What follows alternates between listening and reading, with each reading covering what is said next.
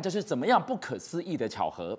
几天前才为大家关注了圆山饭店百年金龙断掉，要出什么大事，大家传的绘声绘影。没想到你现在看到的东京一千四百年的浅草寺，很多台湾朋友一定要来这个地方参拜的天花板的巨龙图居然崩了下来。哎，要知道，明年龙年呢，接连龙都在动了，这预告了什么呢？更别说圆山二十二万尾龙浅草寺这个地方，也是一个充满龙的神秘空间。中博来告诉我们，这意味着什么呢？如果龙啊开始产生了蠢动或者异动，绝对不是好事。为什么呢？我们先来看发生在七月八号，日本浅草寺。我想浅草寺一千四百多年历史，里面拜观音。全世界无人不知，无人不晓。但是你进到它的这个寺庙里头的内殿的时候，嗯、你会发现，其实它的天花板啊，有一个是由川端龙子这位艺术家在一九五八年所绘的一个叫《龙之图》的彩绘。嗯哼。但这个《龙之图》的彩绘就在我刚才说的七月八号那一天，它突然崩落。嗯哼。好，你看哦，它这个崩落。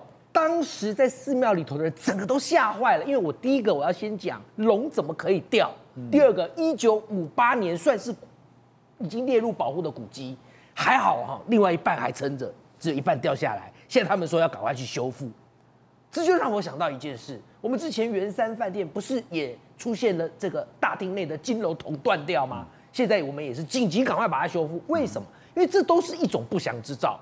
好。其实讲到浅草寺，为什么他们对于龙特别的信奉，也特别的在意龙不可以有半丝的毁损？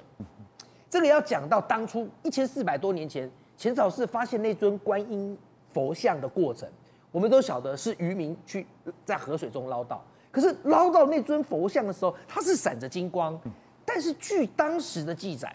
这个金光其实不是一般的金光哦，它是像是龙神的精灵，所以才产生的金光。所以他们就认为，哎，伴随着发现观音佛像的同时，就有精灵金光，可见龙神是不是都一直在，是成为了观音的护卫。所以也因此，浅草寺自成立到现在一千四百多年历史，他们的守护神都是龙神。那我现在给大家看的这个啊。它就是你从门口进去，不是有一个很大灯笼吗？上面写雷门吗？有没有？哎，一定要在这里打卡拍照。你们每次都只看正面雷门，对不对？对。你有去看底下吗？没有。我告诉你，现在我就要给大家揭秘底下。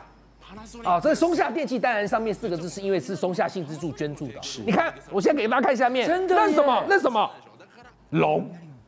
好，很多人不知道哦。是。那当然了，因为龙神护佑的整个寺庙，其实不需要让你知道啊。我我我我我只要有这样的一个印记或这样的一个雕刻就够了。是。是那松下幸之助之所以要捐赠，之所以会有龙神，就是因为松下幸之助当初他身体不好，他是来参拜这个浅草寺之后身体变好，所以他捐这个。好，你现在知道喽。这不但是有彩绘龙之图，还有雷门灯笼下的龙图腾。所以中国人的意思是说，这个浅草寺一千四百年，我还在讲圆山饭店到处是大小龙，还有凤。对，没想到浅草寺到处都是龙哎，处处都龙，而且有些还是隐藏版的。我带大家进去看，好，往里面走，你会发现有两尊雕像。这两尊雕像呢，右边那个呢叫金龙，好，我现在给大家看右边的金龙，左边呢是天龙。我知道你可能会觉得这明明是人，怎么会是龙？那是因为他们在雕刻的时候，他把龙给人形化了。是，那。金龙跟天龙在寺庙里的传说，他们都是治水的龙神。古时候最怕什么？最怕就是淹水嘛。好，所以呢，他们把它雕成人形。可是仔细看一下这个人形龙面的雕像，有一个很奇怪的地方，是他们都有尾巴啊，因为龙有人的身体，对，龙的尾巴。好，所以呢，现在前朝是龙出现了异状，龙蠢动，日本非常在意，他们说。这个我们一定要小心提防。好，中国给我们看到的龙龙龙，到处看到龙的浅草寺，我本来都觉得龙只是我们的一种想象，一种传说。再来有图有真相，给大家看到，居然还有标本、马的脸、蛇的身、鸡的爪，哇，这是什么样的一个存在啊？好，就是画面当中你所看到的这个，我们所说大概一公尺多长，哈，一公多尺长。那它收藏在哪呢？这个标本哦，这不是画的哦，这是真的哦。它收藏在日本大阪的瑞龙寺。我知道大家看到它会，很多人说它真的是龙吗？它会不会是一种猿呢？嗯、会不会是一种蜥蜴类呢？这个我觉得我们先不管。嗯，但日本人深信它是龙。是，当时在清朝的光绪年间，对，好，当时有福建那个时候，对，福建沿海的渔民，他们在海里面看到，就把它捕捉起来。对，据当时渔民的记录。他们看到发现他的头上面有脚，但是很短。你看现在有没有看到那个脚还在？对。然后他的嘴有长须哦，是，有长须。是。然后眼部是凸起的，嗯。然后四肢粗短，然后是三个爪。